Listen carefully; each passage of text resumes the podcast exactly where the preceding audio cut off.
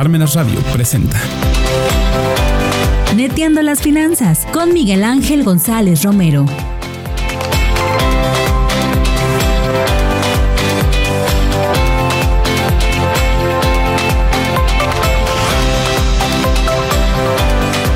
Hola amigas y amigos de Neteando las Finanzas, ¿cómo están? Muy buenos medios días. Soy Miguel González y gracias, gracias por el favor de tu atención. Una semana más, un episodio más. Fíjense que eh, como bien sabemos nosotros en la profesión contable, pues nos enfrentamos a constantes cambios. Y de repente son cambios que pasan desapercibidos porque eh, no se les da demasiada eh, publicidad o porque son cosas muy específicas, pero que tienen un impacto realmente eh, pues operativo, financiero y fiscal y que cuando empiezan las revisiones es cuando nos damos cuenta que tuvimos que haber entendido y aceptado eh, e implementado esos cambios. Por eso es que hoy invitamos a un, un experto en estos, en estos temas y que además eh, me da muchísimo gusto tener aquí un, un, excelente amigo, el maestro Gustavo Aguilar Pliego. ¿Cómo estás, Gus? Hola, Miguel, muy bien, gracias. Aquí de nuevo en Neteando las Finanzas. Por fin se nos hizo. Por fin otra vez. otra vez. Mi querido Gus, eh, tú, tú has estado, y lo hemos dicho siempre en muchas pláticas de, de amigos, este, si conocemos a un contador de hueso colorado, eres tú. a ti si te gusta y le entiendes perfectamente el tema contable y, sobre todo a, a, la contabilidad bajo la norma, como así debería de ser, ¿no? Las normas de información financiera. Pues sí, digo que creo que la, la experiencia me ha llevado a, si de por sí me gustaba un poco, digo un poco porque no era tanto, uh -huh. eh, la experiencia me ha llevado a, pues, a conocer la, la, la, normatividad, ¿no? Entonces creo que de ahí viene el, el por qué te conozco muchos, muchos temas contables. Muy bien, y además, bueno, pues también eh, al, al, estar en la comisión de normas del colegio y, y, y, bueno, haciendo muchas cosas, pues este es el pan nuestro de cada día para ti. Así es, así es. ¿No?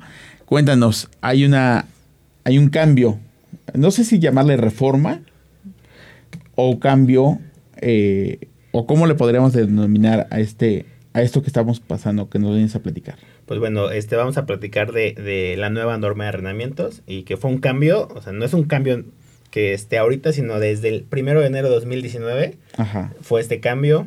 Entonces yo creo que sí fue un, pues pareciera que una norma, porque antes teníamos un boletín uh -huh. de 5 que era arrendamientos y sabes que cuando hay un cambio circunstancial, pues se elimina el boletín y se crea una NIF. Lo mismo pasa con las normas internacionales. Había una norma internacional de contabilidad y y ahora se generó una IFRS nueva. Entonces, yo creo que sí podía ser una reforma porque cambió sustancialmente la norma. Cuando okay. hay cambios mínimos, se sigue conservando el boletín y solamente se ajusta. Pero en este caso, creo que este eh, el boletín D5 era el último boletín que teníamos en las NIF, en las normas de información financiera. Entonces, cambia y ahora sí crea es la NIF D5. Y es que te lo, te lo platicaba o te lo preguntaba porque estamos acostumbrados a que cuando hablamos de reformas, este, como que nos orientamos luego luego a la parte fiscal y que algo cambió en la ley, ¿no? O que algo cambió en la en el código fiscal y, y son casi siempre los de enero que estamos esperando todos así de, "Oigan, a ver un curso de reformas fiscales y, y por dónde me va a pescar ahora la autoridad este fiscalizadora." Y cuando hablamos de las normas, pues pareciera ser que, este, pues sí, tomamos un curso de normas y esas no cambian nunca, ¿no? Este, cuando en realidad hay constantes cambios y todos los años también hay modificaciones, hay cambios e incorporaciones, ¿no? Así es. Así y en este caso, este, efectivamente, pues vamos a hablar de arrendamientos. Así es. ¿No?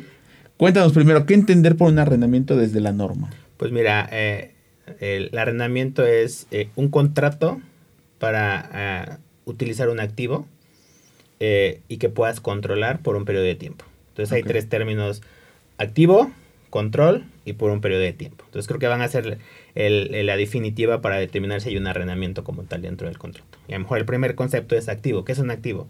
La norma a veces tiene que ser activo tangible y identificable. ¿Y por qué identificable? Tengo que identificar, ah, voy a rentar un auto, este, un inmueble o un piso de un inmueble. Uh -huh. Porque muchas veces podemos tener un contrato, pero a lo mejor no está identificado. ¿Qué quiere decir? Los famosos, no sé, ahorita eh, edificios que te rentan un espacio.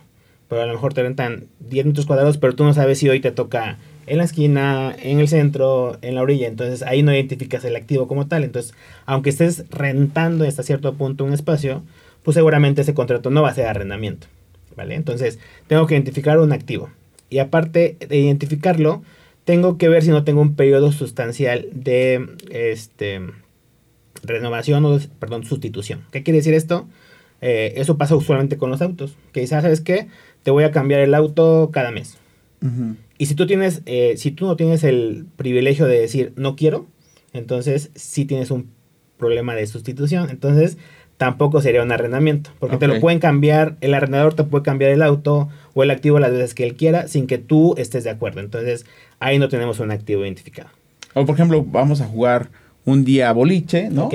Y pues realmente arrendas los zapatos, ¿no? Pero mañana que regreses, seguramente no son los mismos Exacto. zapatos. Entonces ahí no habría un arrendamiento. ¿Vale? Entonces, ya que definimos si hay o no un activo, perdón, eh, porque todavía no definimos ese arrendamiento. Entonces, perdón, eh, si ya que definimos que hay un activo identificado y no sustituible, entonces vamos con el siguiente paso. Tengo el derecho de obtener todos los beneficios por el uso de ese activo.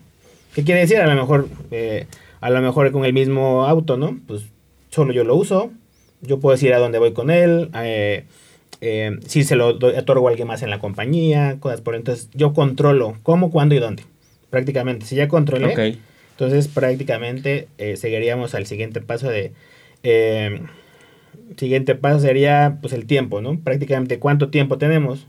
la norma establece que pues, tienes que tienes que definir un tiempo, aunque a lo mejor mi contrato diga un año, pero estratégicamente, pues los contratos, si es un inmueble, pues seguramente no vas a estar en un año porque tendríamos que evaluar eh, si yo tengo derecho a seguir rentando, tengo una opción. Si tengo una opción, tengo que definir cuántas opciones voy a utilizar. Entonces se vuelve un tema de juicio y complicado soportar para que pues, podamos tener una adopción indicada. Y a lo mejor esto del tiempo eh, hace mucha referencia con, con, con la NIF de propiedad, planta y equipo. Porque imagínate que tengo un inmueble y hago decoraciones, pero como nos gusta a los contadores eh, utilizar los porcentajes máximos de ley para depreciar, para que no tengamos diferencia, ese es otro problema. Entonces, imagínate que tienes un, eh, un rentas un inmueble, haces adecuaciones importantes, pero tú dices, ah, pues le voy a dar eh, una amortización de 20 años. Entonces, viene la norma de arrendamientos y ahora por ese mismo contrato, pues por el impacto financiero que tienes, pues vas a tener un activo muy grande, bueno, la norma lo llama activo por derecho de uso, y un pasivo por arrendamiento. Vas a tener una obligación muy grande y un pasivo por y un activo por derecho de uso también muy grande. Entonces puede que, a las compañías no les, no les gustó al inicio. Y entonces, ¿qué dijimos? Pues las, eh, el contrato de arrendamiento tendría que surtir efectos tanto para la norma de arrendamientos como para la norma de propiedad, planta y equipo. ¿Por qué? Porque no puede decir que lo vas a amortizar en, en 20 años cuando el contrato decir, no, pues nada más 5, ¿no? Espero salirme en 5. Entonces, también impactaría la otra norma porque si te esperas salir en 5, entonces tú no vas a tener beneficios por esas por esa amortización 15 años 15 años más. Entonces, creo que ahí también es un tema de, eh, ya que decimos, ah, pues creo que a lo mejor estábamos viciados con, con el tema del, del porcentaje máximo y que no nos permitía visualizar como muchos impactos que ahorita ya tenemos, ¿no?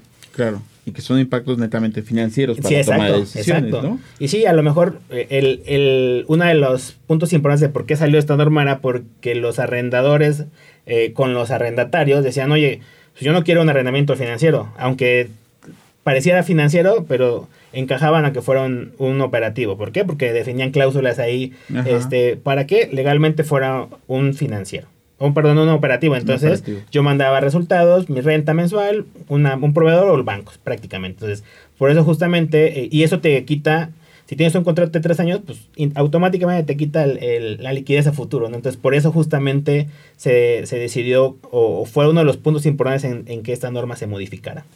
Porque además, eh, por lo regular, los, las empresas de leasing, ¿no? Te dice, oye, te voy a facturar la renta te la voy a facturar como servicios administrativos. Ok. ¿No? El problema es que si tú ejerces la opción de compra, cuando liquidas el valor residual, pues te hago una factura por ese valor como si el, la, el auto valiera solo eso que acabas de pagar. Así es, ¿no? Exacto. Es decir, no se reconoce la inversión que hiciste durante 24, 12, el plazo que haya sido. Así es. ¿no? Pero entonces, ¿cuál, cuál es en estos momentos, Gus, eh, para las empresas un beneficio del arrendamiento. Porque muchas veces era Ah, un beneficio fiscal, pero también un beneficio financiero. O sea, no es lo mismo que yo saque ahorita 10 mil pesos y me des un auto a que tengan que pagar 300 mil. Así es. ¿No? Pues no hay un beneficio, no creo que haya sido un beneficio porque justamente ya ahora todos los todos mis contratos de arrendamiento que definan como arrendamiento van a estar dentro de mi- mis obligaciones a futuro. Entonces, ya sí o sí tengo que tener una obligación, ejemplo, los 300 mil pesos ya como una obligación a futuro. Entonces, no es como que voy pagando, solo tengo que pagar 10 mil pesos el siguiente mes o los siguientes meses. Entonces, desde inicio, tú reconoces el valor total del contrato. Ok. Obvio tienes que tenemos que traerlo a valor presente con una tasa específica y así vamos generando una tabla de amortización. Pero realmente yo no creo que haya un beneficio, más bien fue el, el famoso dicho, no pagamos justos por pecadores. Aquellos que pues, tenían contratos así operativos, pues ahora, aunque fueran operativos, pues tendrían que estar registrados. Creo que el otro tema importante es que de- para el arrendatario desaparece el concepto de operativo financiero. Ajá. O sea, ya no hay definición, solamente es arrendamiento. Arrendamiento. Entonces, por eso ya de repente este, decimos operativa, eso, a eso aplicaría, sigue siendo o sigue aplicando para el arrendador, ya no para el arrendatario. Yo que voy y pago la renta y uso el activo, pues ya se llama arrendamiento. ¿Vale? Entonces, sí o sí tenemos que dejarlo dentro del, dentro del pasivo y dentro de un activo por derecho de uso. Y a lo mejor aquí es activo por derecho de uso porque a lo mejor en esencia el activo todavía no es tuyo. Entonces solamente tienes el derecho de usarlo, no como tal un, un bien tangible como tal. Y, y además, por ejemplo, si yo tengo un contrato de un bien inmueble, ¿no? Mis oficinas, ¿Ok? yo las rento. El contrato no, ha- no hay opción de compra, Sí, no, ¿no? no. Este, yo voy a hacer adecuaciones a la oficina, al piso, al espacio. Eso lo puedo llevar a propiedad, planta y equipo, Claro. ¿no? Y voy a rentar por cinco años, Ok. ¿no? Y el valor del contrato es de 300 mil pesos. Ok. ¿Registro el valor del contrato registro el valor de la propiedad? No, eh, eh, justo habla de, de- vas a registrar el valor del contrato, Ok. porque la propiedad no es tuya, entonces solamente vas a reconocer la obligación que tienes sobre esos 300 mil pesos. Entonces, te digo, descontados a, a valor presente, con una tasa de interés, que ahorita podemos hablar de ello, pero realmente reconoces el valor de, de- de usar ese, ese activo, no el valor total del contrato. Ok. O, perdón, el valor total del activo, que sería el piso del inmueble o el edificio, lo que llámese como sea. Y ese valor lo puedo depreciar. Más bien, eh, ya que tenemos, ya que definimos que hay un contrato de arrendamiento y que es a, a más de un año, entonces eh, el- la norma te, te, te estipula, tráete a valor presente tus flujos futuros. Entonces, a lo mejor vas a pagar 10 mil pesos cada mes por 30 meses, lo traes a valor presente, ahora pues son 250. Entonces, el, el valor eh, presente del pasivo es, tienes tre- 250 mil pesos para este ejemplo, de este lado tienes un activo por derecho de 250 mil. Entonces vamos a empezar con cómo, cómo funcionaría primero el activo por derechos. El activo por derecho de uso, pues eh, lo vas a depreciar. ¿Cómo? Eh, la- usualmente va a ser en la vida del contrato.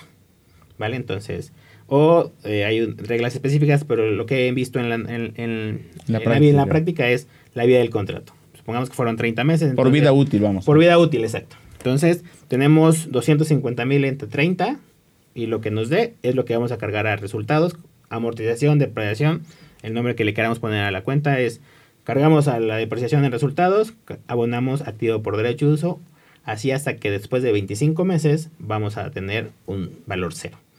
Ya no tengo un activo por derechos. ¿vale? Pero nos vamos de este lado del pasivo y se vuelve un poco interesante. ¿Por qué? Porque se mueve de forma diferente. Eh, digamos que es una deuda sobre saldos insolutos. Entonces, ¿qué va a pasar? Yo voy a, a disminuir esta deuda por todos los pagos que haga e incrementar por, todo el- por todos los intereses. Entonces, digamos que cuando yo cada mes registre mi, mi, interés, voy a cargar a resultados e intereses por arrendamiento, abonar a la deuda. Entonces, ¿qué pasa cuando ya voy a pagar? Ah, pues disminuyo la deuda. Pues, El neto de esos dos, pues es lo que sería la famosa amortización o, o la disminución del capital prácticamente, ¿vale? Entonces prácticamente así manejaría desde los sentidos. El primer día el activo y el, y el pasivo son exactamente lo mismo. Pero ¿qué pasa? El, el activo se mueve lineal, pum, pum, pero el pasivo no. Entonces va a haber, ya no van a ser igual el, a partir del siguiente mes ya no van a ser igual el pasivo ni el activo. Ujú. Entonces puede ser un poco interesante cómo ir Oye, y ahí no, no llevas el riesgo de duplicar el, reconocimiento en resultados? O sea, porque lo estoy, lo estoy reconociendo en la amortización, ¿no? Del activo. Y también a la hora de pagar el pasivo, estoy llevando una parte de, ese, de ese pago a resultados vía intereses. Eh, eh, no, porque digamos que los intereses son desde el lado del pasivo y la depreciación o amortización del lado del activo. Entonces, eh, de control, ¿cómo, ¿cómo lo hemos visto que lo manejan las compañías? Y que puede ser, porque de repente los sistemas no estaban preparados para este cambio en la norma. Entonces, lo que decían era, o lo que hacían es, me llega mi facturita de, renta, hay un rubro que dice gastos por renta, lo registro ahí, contra la cuenta por, por pagar o el banco. Después que dicen, ah, voy a hacer el reconocimiento de esta, de esta renta, o del, del, primer mes, cancelo esta renta porque ya no tengo renta. En, el cambio importante ya no voy a tener un gasto por arrendamiento de resultados, solamente un gasto por depreciación y un gasto por interés. Entonces cancelo esta renta y pues aplico el pago en la deuda prácticamente. Entonces puede ser un tema también de control, porque ya ahora, ¿cómo manejas que no se te duplique justo el, gasto? A lo mejor tengo una, un pasivo virtual eh, hasta cierto punto y aparte tengo una obligación por el pago del mes corriente, ¿no? Entonces puede haber ahí un tema de que si no tenemos buen control, podemos... Eh, eh, duplicar o, hacer las cosas mal. Muy bien. Has, has dicho un, un tema de, de una tabla de amortización y demás, ¿no? Así es. ¿Cuál va a ser la tasa de interés? Porque además, en un arrendamiento tradicional, vuelvo a insistir, por ejemplo, el de la, el de la oficina, okay, pues ¿no? hay. El, el, arrendatario no te va a decir, oye, te, te voy a cobrar una tasa de interés, ¿no? sí, claro, creo que fue un tema muy controversial, sobre todo para normas eh, mexicanas, porque la norma estipulaba una tasa eh, implícita. Pues tenemos el valor del activo, bueno, tendríamos que tener para una tasa implícita el valor razonable del activo, por los pagos de renta, creo que eso los teníamos, el valor residual, que a lo mejor ni siquiera hay, porque pues no me lo van a vender, y el, este, los gastos incrementales del arrendador. Entonces se, complicaba un poquito, ¿no? Entonces, pues a lo mejor, si lo vemos desde la perspectiva utilidad, en los autos podríamos tener un, nuestro mejor estimado, sin embargo, en otros activos, pues para determinar el valor razonable de los metros cuadrados que rento, pues tendría que a lo mejor contratar un valuador y cosas así, me incrementaría el costo. Entonces, esa fue la primera la primera que dijeron, pues no puedo determinarlo o me va a ser me va a costar mucho determinar una tasa implícita.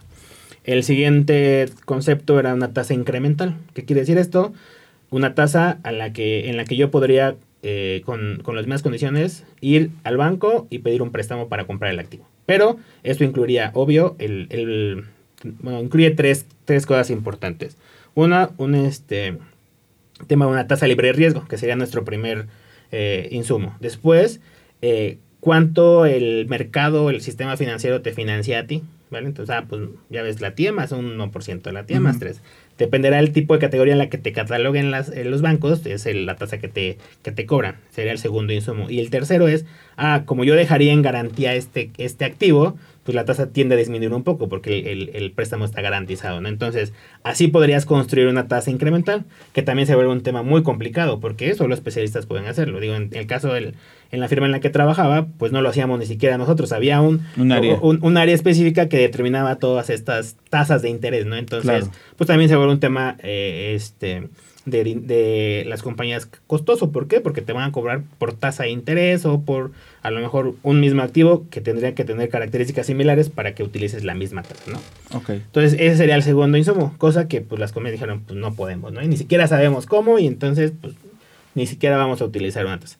Entonces eh, este fue una modificación después de al siguiente año la normatividad nos permitió utilizar una tasa libre de riesgo que se vuelve un tema un poco más, más fácil. Agarro pues, setes. agarro setes, agarro cualquier insumo que esté a lo mejor los plazos en los que esté mi contrato. Y si no, pues en, usualmente en el Banco de México hay, hay este, tablas históricas o podemos, podemos tener un poco más de insumos. Entonces, ese fue un salvavidas que tuvieron muchas compañías decir, ah, pues utilizo una tasa libre de riesgo. Entonces, así podemos definir qué tasa utilizar para descontar mis pagos futuros. Perfecto. Oye, y en ese sentido, yo hago mi tabla de amortización. Así es. ¿Y qué pasa si de repente, porque es como algo bien, bien frecuente, ¿no? Que llegas por un crédito y te dice, oye, ¿y si abono a capital tengo una penalización? Ah, y hoy casi todo el mundo te dice, no, ninguna, al contrario, si me pagas antes, este, pues no es que me convenga porque el interés es... Igual disminuye, sí, claro. Pero te dan esa opción, claro. ¿no? Entonces, ¿qué pasa cuando adelanto rentas? Ok, pues sería exactamente, tienes tu tabla de amortización. eh, el, si la visualizamos por mes, a lo mejor cada mes vamos a pagar 10 mil pesos, ¿no? Pero a partir de todo el segundo día, ¿sabes qué? Yo tengo dinero para pagar 12 meses. Entonces tu tabla cambiaría. ¿Por qué? Pondríamos un pago en el mes 13 de, de 100 mil, 12 mil pesos, 120 mil pesos, perdón. Y ahora solamente te faltan los 6 meses restantes. Ajá. Pero entonces, ¿qué quiere decir esto? Justo que estos 100 mil, 120 mil que vas a pagar adelantado, pues ya no te van a generar intereses. Entonces, solamente vas a generar intereses por tus, de, tu- tus pagos futuros de los últimos seis meses. Entonces, ¿qué pasaría? Ahí se hace un ajuste. Que ¿Cómo, ha- cómo hacemos usualmente este ajuste? Comparas el, el pasivo que traías versus el, el- el activo por arrendamiento. ¿Vale? Entonces ahora dices, ah, lo que se, se ajusta a mi activo, perdón, lo que se ajusta a mi pasivo, ajusto en el activo. Y ahí sigo de ahí en adelante. Pero eh, esta, esta aportación, hablando por ejemplo del, de este ajuste al activo, ¿afecta resultados? Eh, depende. Eh, el- en norma mexicana tenemos dos opciones. Una que sería modificaciones. Eh, la diferencia se fuera resultados. Porque ahora te digo, mi activo y mi pasivo no valen lo mismo. ¿Vale? Entonces, cualquier diferencia tenemos que ver cómo se ajusta. eh, eh, a lo mejor podemos, eh, dependerá, incremento el activo, disminuye la- el pasivo, perdón, en el mismo sentido y también el pasivo, ¿vale? O si hay una diferencia importante, a lo mejor si sabes que lo que pasó en el, en el tema de COVID, la norma mexicana dijo, ¿sabes qué? Mm, no lo ajustes en el, en la, manda los resultados. ¿Por qué? Porque fue un beneficio a lo mejor que te dieron de, te condonaron algunas rentas. Entonces fue un beneficio, manda los resultados, toda esa diferencia que te generó ajustar tu tabla de amortización. Entonces puede haber varios supuestos, no hay un supuesto que digas tenga que hacerse en resultados, tenga que hacerse en el activo, pero te- tenemos que ver en qué supuesto entraría para ver cómo se ajusta. Muy bien. Oye, eso que nos estás platicando tiene un efecto de revelación, ¿no? De revelación y a lo mejor creo que antes vamos a hablar del, del impacto financiero. Ajá. Porque ahora, eh, a lo mejor eh, el sentido de esto es, yo voy a tener exactamente el mismo gasto, pero ahora se va a llamar depreciación e intereses. Pero ¿qué pasa? Como el interés es sobre, una, sobre un saldo insoluto, entonces al inicio voy a tener más intereses y va a ir bajando, como en una línea digamos, diagonal. Entonces, financieramente, si adopté la norma eh, en, ese, en, en el 2019 y eran contratos que empezaban, pues el, el accionista va a decir, oye, tengo ya, de entrada por la aplicación de la norma, tengo menos, menos utilidad o más pérdida. ¿Por qué? Porque ahora tengo un gasto por interés mayor al inicio y va a ir bajando. Entonces la esencia va a ser, voy a tener el mismo gasto que tenía en la renta versus el gasto por depreciación y reintereses en el mismo, eh, digamos que el mismo importe, pero en diferentes periodos. Entonces, quiero decir, si vemos la, la- la, eh, era una línea recta, el gasto, y vamos a tener la, la, nuevas rentas o depreciación e intereses así.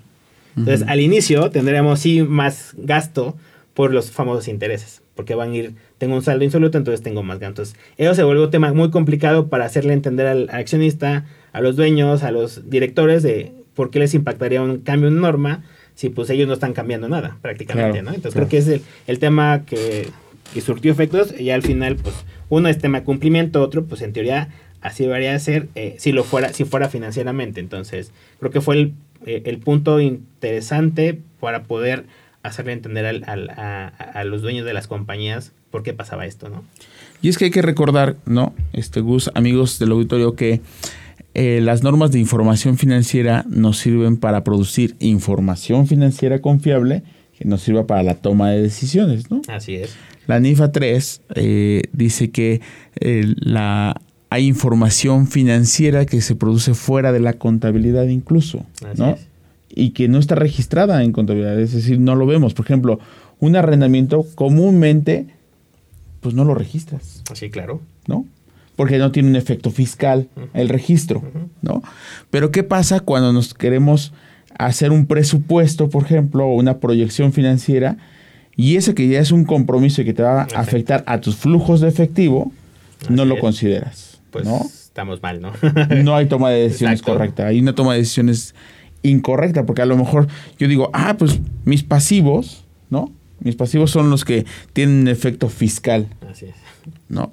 Eh, razón de deuda, a lo mejor hasta la salvo, pero no reconocí que tengo deuda Que ya estoy comprometido. Que ya estoy comprometido, ¿no? periodo, exacto. y que va a impactar para mis flujos de efectivo. Así es. Sobre todo en, en- en ese sentido. Yo creo que, porque a lo mejor alguien nos está viendo y estará pensando, oye, pero eso no tiene un efecto fiscal, eso no tiene una obligación fiscal o no Pues- tiene... Pues ¿no? indirectamente sí, porque, bueno, sí, no, bueno, no cambió la normatividad eh, Claro. o, o la le- legislación fiscal, pero ahora tienes partidas en conciliación, tienes de este lado una depreciación de interés que es que vas a poner como un gasto contable no fiscal y por otro lado tienes el pago de la renta o, la, o el comprobante que va a ser una, de- un- una deducción fiscal. Entonces después tenemos otro, otro, otro tema.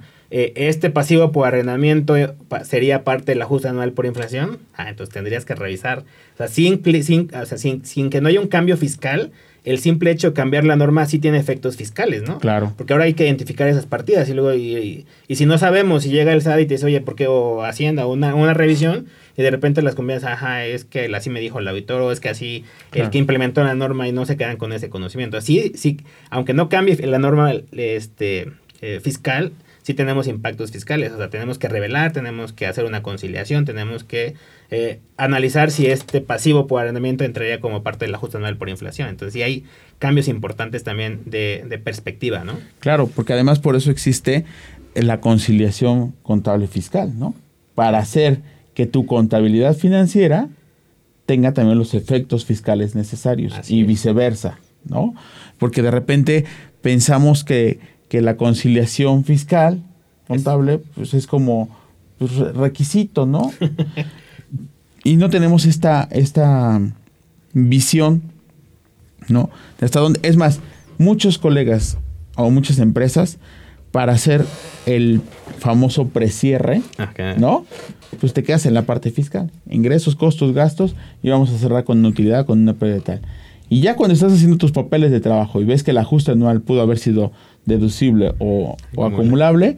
pues te das cuenta que entonces cerraste con números distintos. Así es. ¿no? Y entonces creo que la implementación de la norma te puede dar un planteamiento mucho más cercano a ese resultado de la conciliación, Así es. ¿no? Gus, ¿algo sencillo o algo muy difícil para implementar? Pues mira, yo creo que fue un gran reto. Bueno, ahorita ya te puedo decir que si, si lo puedo implementar va a ser hasta cierto punto sencillo. Sin embargo, al inicio fue muy complicado para mí el, entender, el ver todos los panoramas, el que no hay solamente un caso, sino hay una cantidad de cosas que puedes encontrarte en el camino. Eh, esto, lo que hablamos a lo mejor fue muy fácil. Hay un tema de si tengo un contrato en moneda extranjera, se completamente este, Un desmadre. un desmadre, sí, un desmadre porque hay que tipos de cambio histórico, promedio, de pago, final, entonces se ve un tema complicado. Eso primero para el registro. Exacto, y luego Y para lo- controlarlo. Y luego para controlarlo ya en el día a día, porque Sí. a lo mejor tomas un tipo de cambio alto y ahorita que está bajo, este mes tienes que volver a hacer tu ajuste. Así es, ¿no? exacto, exacto. Cada mes voy revaluando mi deuda, por ejemplo, en el caso del pasivo. Sí. El activo, como es un pasivo, un activo no monetario, pues se queda así. Ciertamente fácil, pero si hay ajustes, pues también se mueve, ¿no? Entonces, Claro. pero sí, o sea, sí, muy complicado. Eh, te digo, hay muchos casos en los que te puedes encontrar y no todos tienen la misma respuesta. Hay que buscar y revisar qué nos aplicaría, ¿no? En cada uno de ellos. Gus, ¿qué retos ves tú prontos para el contador?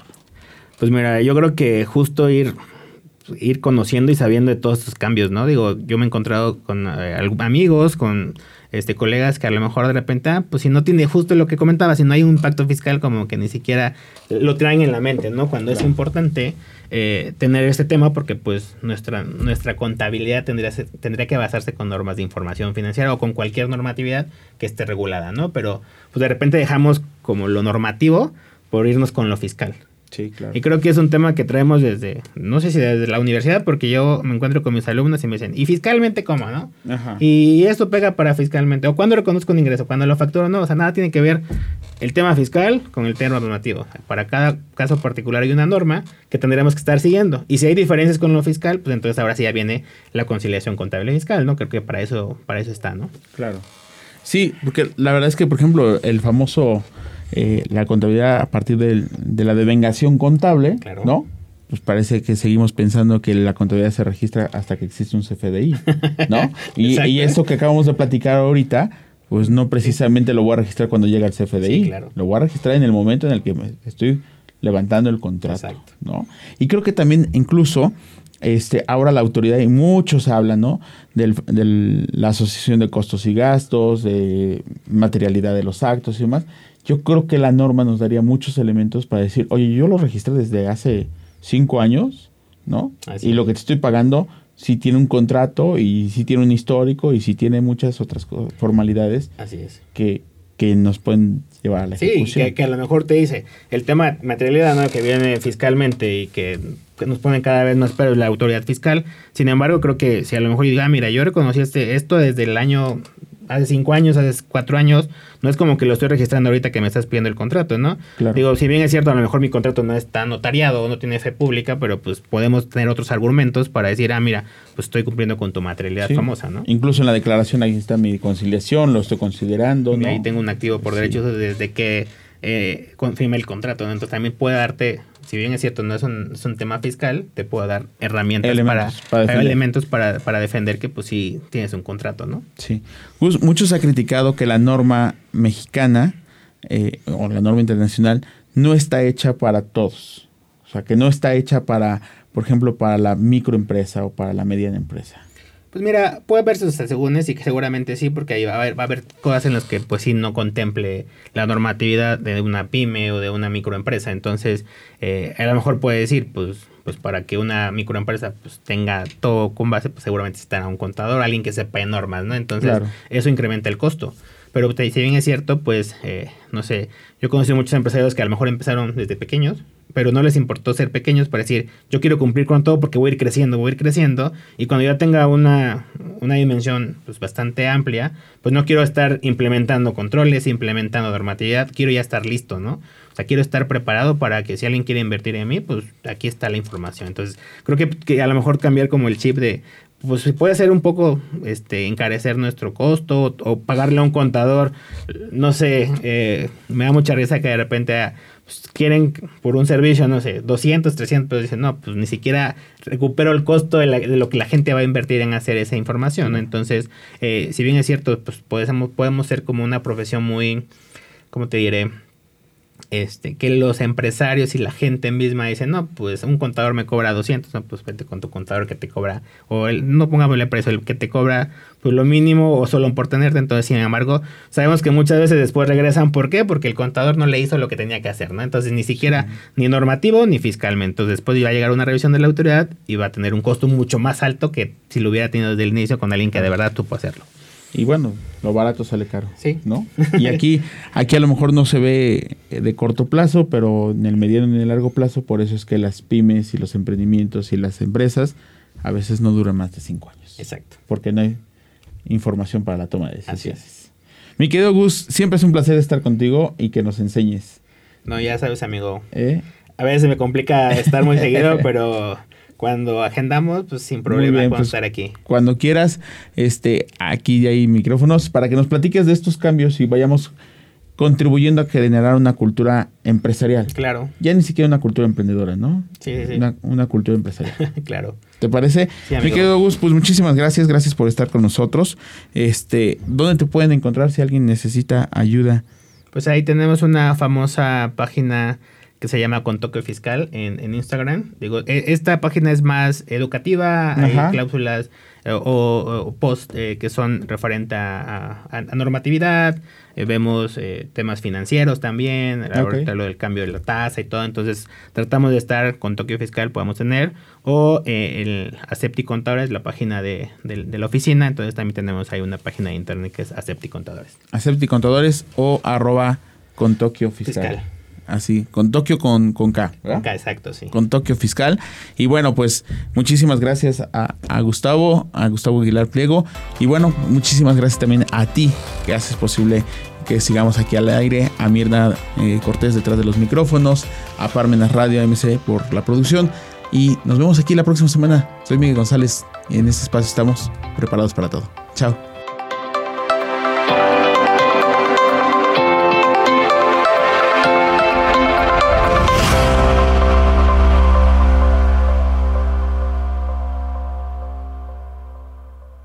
Radio presentó. Neteando las finanzas